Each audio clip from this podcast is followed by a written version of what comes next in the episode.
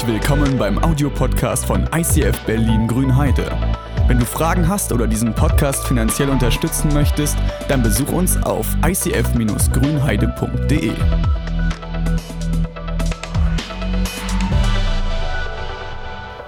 Wer sitzt auf dem Thron deines Lebens? Wer trifft die Entscheidungen in deinem Leben? Oder was trifft die Entscheidung in deinem Leben? Meinungsforscher haben herausgefunden, dass jeder Mensch von uns ca. 20.000 Entscheidungen pro Tag trifft. Ich glaube, meistens fängt es schon damit an, wenn der Wecker klingelt, ob wir uns entscheiden, aufzustehen oder liegen bleiben. Ich bleibe meistens beim zweiten. Es geht weiter, was wir essen, was wir tun, wie wir unseren Tag gestalten und auch wie wir auf bestimmte Aktionen reagieren, sowohl positiv wie auch negativ. In unserem Leben treffen wir unfassbar viele Entscheidungen und unsere Entscheidungen bestimmen auch so ein bisschen, wer wir eigentlich sind.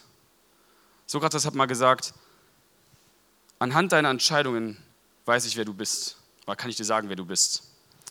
Und ich glaube, es ist wichtig herauszufinden, warum treffen wir welche Entscheidungen und wer ist oder was beeinflusst uns. Wer sitzt auf unserem Thron? Wer trifft die Entscheidungen für uns?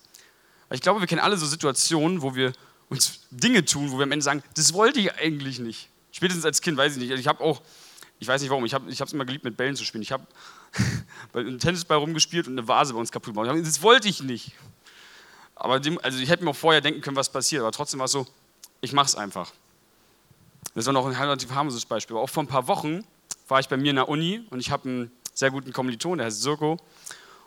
Und ich muss zu sagen, als ich an dem Tag in die Uni gekommen bin, war ich schon ein bisschen gereizt. Ich habe bei DM gearbeitet, habe die Regale eingeräumt und habe schon leicht gereizte Stimmung gehabt, weil meine Kollegen mir immer bloß gesagt haben, dass ich zu langsam arbeite, dass ich schneller machen soll und äh, mich ein bisschen runtergemacht, dass ich nicht aus dem Pott komme.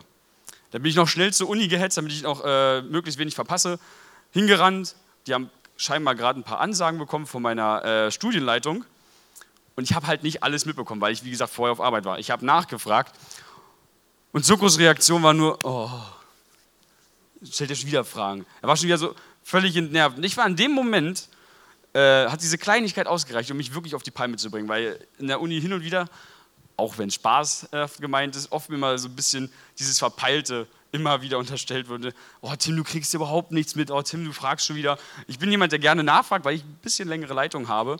Und ich habe immer dieses Gefühl mal runtergemacht. In dem Punkt war diese Aktion wieder dieses Hand, äh, Hand vors Gesicht klatschen, dieses oh, war für mich zu viel in dem Moment. Ich war unfassbar geil, ich habe mich wieder wie der letzte Vollidiot gefühlt. Und da ist mir äh, in meiner positiven Emotion äh, der Satz rausgerutscht. Soko, irgendwann haue ich dir mein Buch in die Fresse. Auf einmal war Totenstille. Also ich studiere Theologie und da denke ich mir so immer so ein bisschen so, Christen darf man das doch nicht sagen. Und also, es hat niemand was gesagt. Soko hat also, bitte was? Und auch, auch meine Studienleitung war, die war so ein bisschen überfordert. Die wusste nicht, wie soll ich jetzt damit umgehen? Und ich wusste im Moment, dass es falsch war. Und ich hätte es war auch an dem Punkt, ich will es eigentlich nicht machen. Aber an dem Moment war einfach so voll, ich dachte, ey, noch so ein Ding, ey. Und, und ich glaube, wir haben öfters so Momente, wo einfach unsere Emotionen über uns kommen und wir Entscheidungen treffen, die wir im Nachhinein sagen, ich wollte es eigentlich nicht machen, aber in dem Moment ging es irgendwie nicht anders. Ich glaube, dass wir öfters Emotionen haben. Und es ist nicht nur, wenn wir verletzt sind oder gereizt sind, auch im Alltag ist es oft so, dass nicht wir wirklich sachlich entscheiden, sondern unsere Emotionen uns kontrollieren. Manchmal ist es so, dass wir wirklich große Träume haben, dass wir von Dingen träumen und dann, wenn wir die Möglichkeit dazu haben, Angst haben zu scheitern und erst gar nicht das probieren. Vielleicht ist einer hier und sagt, Mensch, ich würde voll gerne mal so Gitarre spielen können wie Ruma. Denkt sich, äh, ich bin froh, dass ich weiß, wie viele Seiten eine Gitarre hat. Das Ding halten ist mir eh zu kompliziert. Ich probiere es erst gar nicht und gucke lieber zu. Und in dem Moment gewinnt die Angst wieder die Kontrolle. Die Angst sitzt auf deinem Thron und sag, ey, lass es lieber sein, bevor du dich blamierst, bevor Leute irgendwas Schlechtes sagen, ey, bleib lieber sitzen, guck zu, wie andere das machen, die es richtig können und entspann dich. Und danach eigentlich ärgern wir uns innerlich. Eigentlich haben wir innerlich so Momente, wo wir sagen, ich will eigentlich was anderes, aber meine Emotionen, ah, ich mache lieber das, was meine Emotionen sagen. Ich weiß, dass wir oft immer denken, ja, ich denke schon oft über Sachen nach und so oft kontrolliere mich meine Emotionen nicht. Aber Wissenschaftler haben herausgefunden, dass 90 Prozent unserer Entscheidungen von unseren Emotionen gelenkt werden. Und wir oft nur irgendwelche Gründe uns suchen, die dann unsere Emotionen, die wir bereits haben, einfach nur noch bestätigen und dann sagen, ja, ich habe das alles durchdacht. Und die Frage ist, wer sitzt bei dir auf dem Thron? Ich habe manchmal das Gefühl, dass jeder von uns irgendwie, ich nehme dieses Bild vom Thron gerne, in so einer Art Königreich sitzt. Du hast irgendeine Emotion, die drauf sitzt und die Entscheidungen für dich trifft, ob du willst oder nicht. Manchmal sind es gar nicht mal Emotionen, manchmal sind es auch andere Menschen, die dir durch Schuldgefühle äh, oder manipulierende Sätze dich dazu bringen, Dinge zu machen. Die manchmal auch sagen, ey, sieht wieder dreckig aus, Mensch, du machst nie was sauber. Die probieren einfach nur ein schlechtes Gewissen zu machen, dass du jetzt Dinge machst. Die Frage ist, wollen wir das? Wollen wir, dass Emotionen, andere Menschen uns kontrollieren oder wollen wir selber wieder zurück auf unseren Thron? Es gibt da ein schönes Beispiel aus der Weihnachtsgeschichte, das ich gerne nehme, wenn es um den Punkt geht, Emotionen, die uns kontrollieren, Emotionen, die unsere Entscheidungen beeinflussen. Wir alle kennen so ein bisschen die Weihnachtsgeschichte, Jesus wurde geboren. Und zu der Zeit gab es auch einen König in Israel, der von den Römern eingesetzt wurde. Das war der König Herodes. König Herodes hatte, zu seiner Zeit war es sehr, sehr prunkvoll. Also Israel ging es wirklich gut. In der Zeit von Herodes war großer Wohlstand. Und eines Tages, nachdem Jesus geboren wurde, kamen die drei Weisen oder die drei Sterndeuter, wie wir es auch mal in der Weihnachtsgeschichte können, und haben eine Frage eigentlich nur an ihn gehabt. Und zwar steht die in Matthäus 2, Vers 2. Sie fragten Herodes, also den König Israels, wo finden wir den König der Juden, der kürzlich geboren wurde? Wir haben einen Stern aufgehen sehen und sind hergekommen, um ihn anzubeten. Also kommen drei Typen aus dem fremden Land, gehen zu dem König und fragen ihn, wo der eigentliche König ist, der heute geboren wurde, und stellen damit automatisch Herodes Macht in Frage. Für Herodes war das ein absoluter Schock. Das heißt später in der Bibel sogar, dass das ganze Land geschockt war und Herodes war sofort, was mache ich, äh, was für ein König. Und irgendwo in seinem Hinterstübchen hat geklingelt, okay, in Israel glauben die alle mal an so einen Messias und so einen König, der kommt. Und was er gemacht hatte, der hat seine Schriftgelehrten gefragt, ey, wo soll denn eigentlich der Messias geboren werden? Dieser König, an den ihr Israeliten alle so glaubt. Und hat gesagt, der soll in Bethlehem geboren werden. Und Herodes war smart und hat gesagt, ey, geht mal, äh, in Bethlehem wird er geboren, geht hin und sagt mir Bescheid, wenn ihr ihn gefunden habt, ich möchte ihn auch anbeten. Da sind die Sterndeuter dann hingegangen, sind diesem Stern gefolgt. Was Herodes eigentlicher Plan war, wusste Gott aber. Gott wusste, dass Herodes ein Mann war, dem man nicht vertrauen konnte. Wenn man weiter in den Geschichtsbüchern guckt, weil in der römischen Geschichtsschreibung steht noch ein bisschen mehr zu Herodes, Herodes war bekannt dafür, unfassbar machtbesessen und paranoid zu sein. Er hat in seiner Geschichte seine Frau, drei seiner Söhne, seinen Schwager und seinen Onkel umgebracht, weil er Angst hatte, dass einer von denen irgendwann mal die Macht klauen will. Gott wusste aber, Gott weiß halt von jedem von uns, was in unserem Herzen abgeht und wer wir wirklich sind. Und so steht ähm, in der nächsten Bibelstelle, Matthäus 2, Vers 12, ich wusste es, als sie, also die Sternleute, die sind bereits gekommen zu Jesus, haben die Geschenke verteilt, als sie dann im Traum eine göttliche Weisung erhielten, nicht wieder Herodes zurückzukehren, reisten sie auf einem anderen Weg in ihr Land zurück. Gott wusste, dass Herodes es nicht mit den, äh, gut mit dem Weisen meint und auch nicht gut mit Jesus meint. Er wusste, er will eigentlich nur den Ort rausfinden, um Jesus zu beseitigen.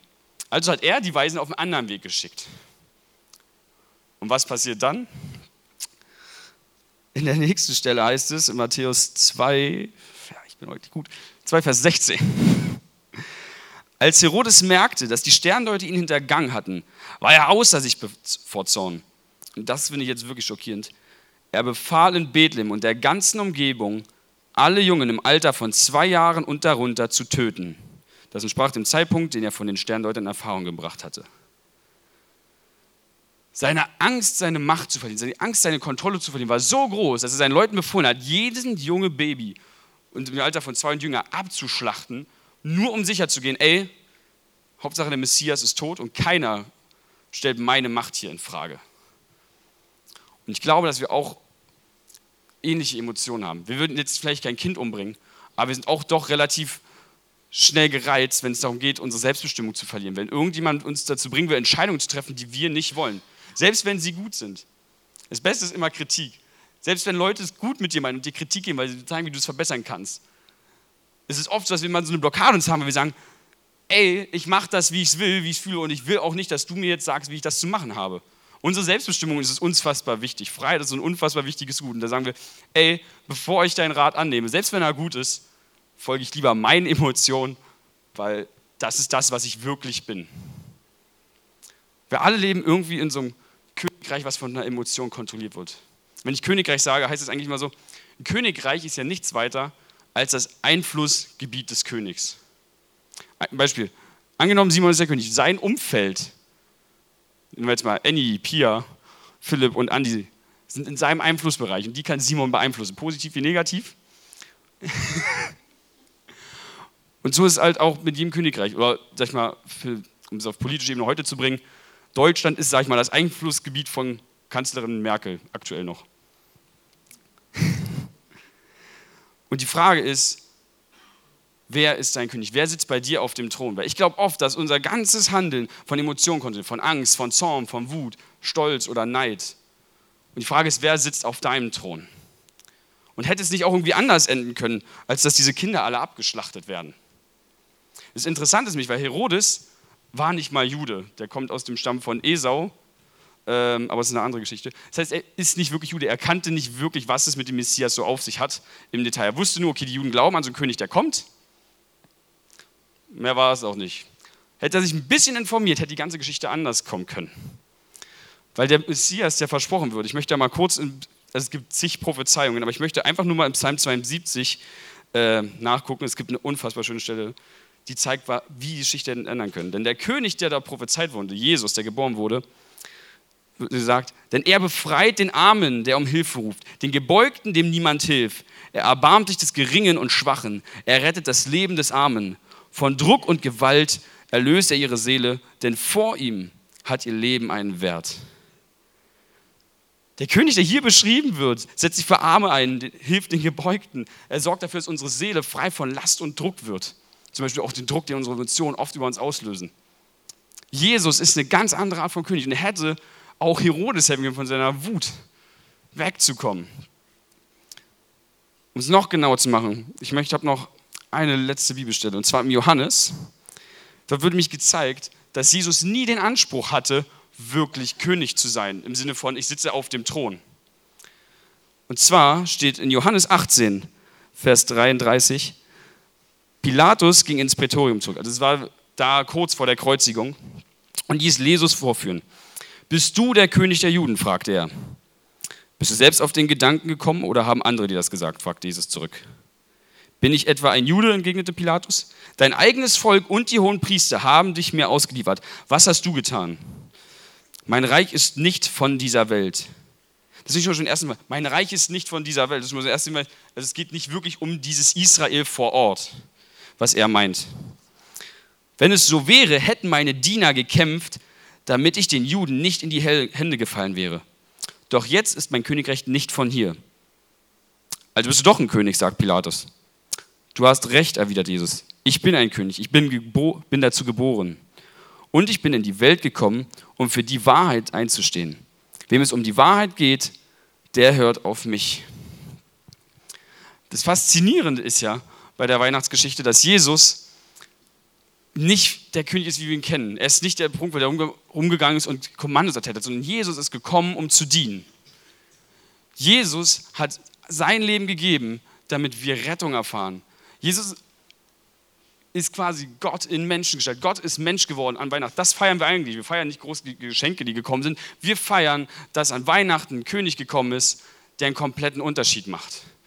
Wir, haben, wir feiern, dass dort ein König ist, der das Beste für jeden Einzelnen von uns will der daher Gott ist, jeden einzelnen von uns kennt, unsere Leidenschaften, unsere Stärken, unsere Schwächen, unsere Fertigkeit und das, was wir wirklich wollen. Er will, dass du das Ziel deines Lebens erreichst. Er will, dass du frei bist von Angst, frei bist von Schuld und von Wut und wirklich das, was du wirklich möchtest im Leben, ausleben und erreichen kannst. Wenn Herodes gemerkt hätte, dass Jesus ein ganz anderer Art von König ist, hätte er theoretisch auf seinem Thron sitzen bleiben können und trotzdem Jesus als König haben können. Denn Jesus Königreich ist er in uns drin, in unserem Herzen. Wenn wir Jesus zum König unseres Lebens machen, haben wir andere Denkweise, weil wir jemanden bei uns haben, der alles sieht. Der sieht unsere Emotionen, unsere Schwächen, unsere Ängste, unsere Wut. Er sieht aber auch, was wahr ist. Er sieht, dass trotz allen Schmerzes, der kommt, er immer noch Pläne hat, die besser sind. Er immer noch sieht, dass ich aus dem größten Schmerz etwas Positives hervorbringen kann. Ich weiß, dass wir oft von Emotionen kontrolliert werden. Aber wir haben die Möglichkeit, auch bewusst eine andere Entscheidung zu treffen. Eine Revolution anzufackeln gegen unsere Emotionen, zu sagen, ey, ich will nicht, dass die Angst mein Leben bestimmt, dass die Wut, der Stolz oder der Neid mein Leben bestimmt, sondern ich will, dass Jesus auf dem Thron sitzt. Ich will, dass derjenige, der Frieden bringt, der mich von aller seelischen Last befreit, dass der mein Leben regiert, dass ich wirklich mit Frieden, Freude und Liebe und dem freien Willen mein Leben wieder bestimmen kann. Und als ich in der Uni war und logischerweise gemerkt habe, dass mein Satz nicht ganz akkurat war, bin ich ein bisschen später zu Fabi, meinem Dozenten, gegangen und ähm, habe ein bisschen mit ihm über das Thema gesprochen. Und er meinte, der Grund, warum ich sowas gesagt habe, ist der, dass ich im Bereich meines Lebens Jesus noch nicht komplett abgegeben habe.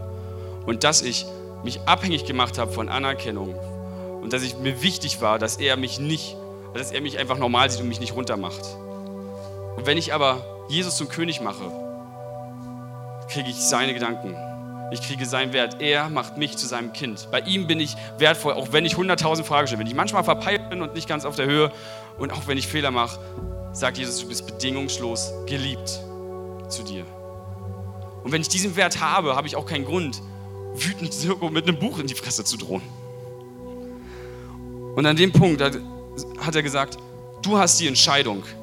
Du kannst einfach so weiterleben und einfach den Emotionen folgen, die du hast, oder du kannst bewusst sagen, Gott, in diesem Leben habe ich dich rausgenommen, in diesem Bereich meines Lebens. Und ich will, dass du der König bist. Ich will, dass mein Wert nicht davon abhängt, was Soko am Morgen in meiner gereizten Stimmung zu mir sagt, sondern dass mein Wert fest und stabil ist. Dass selbst wenn ich müde und gereizt bin, ich immer noch weiß, dass ich geliebt bin, dass ich wertvoll bin als Kind von Gott. Und ich möchte dich ermutigen, du kannst heute deine Entscheidung treffen. Ob du vielleicht das erste Mal heute hier bist und sagst, ey, ich möchte Jesus mein Leben geben. Oder vielleicht vor langem dich entschieden hast für Jesus und sagst, ey, ich bin zwar mit Jesus unterwegs, aber es gibt bestimmte Bereiche meines Lebens, wo ich ihn nicht König lasse, wo ich nicht auf den Thron lasse, wo ich ihm nicht den Einfluss gebe, der ihm eigentlich zusteht.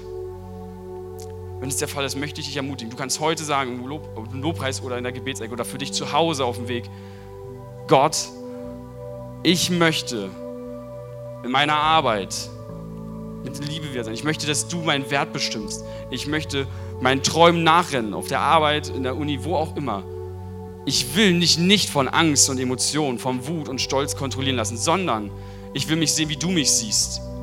Mit meinen Schwächen, meinen Stärken, aber auch mit deiner Liebe und mit deiner Kraft alles möglich zu machen. Ihr habt die Entscheidung und ich möchte euch ermutigen, ich, ich ermutige euch, macht Jesus zum König eures Lebens. Das ist vor sechs Jahren die beste Entscheidung meines Lebens gewesen und auch vor ein paar Wochen, als ich diesen Bereich an Jesus abgegeben habe bin jetzt die Woche wieder arbeiten gewesen. Ich war wieder ein paar Mal zu langsam, aber es war für mich, es ist okay. Ich bin nicht der schnellste Arbeiter, aber ich weiß, ich bin geliebt und ich konnte einfach entspannt reagieren und nicht gereizt. Und ich möchte euch einfach noch segnen, bevor wir Gott wieder beten.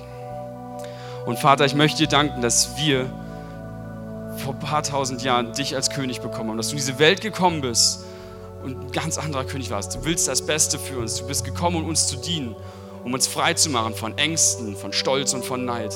Und ich möchte dich bitten, Gott, dass wir den Mut haben, dieses Geschenk anzunehmen. Lass uns den Mut haben, dir vertrauen und die Entscheidung treffen und dich auf den Thron unseres Lebens setzen, in jeden unserer Bereiche.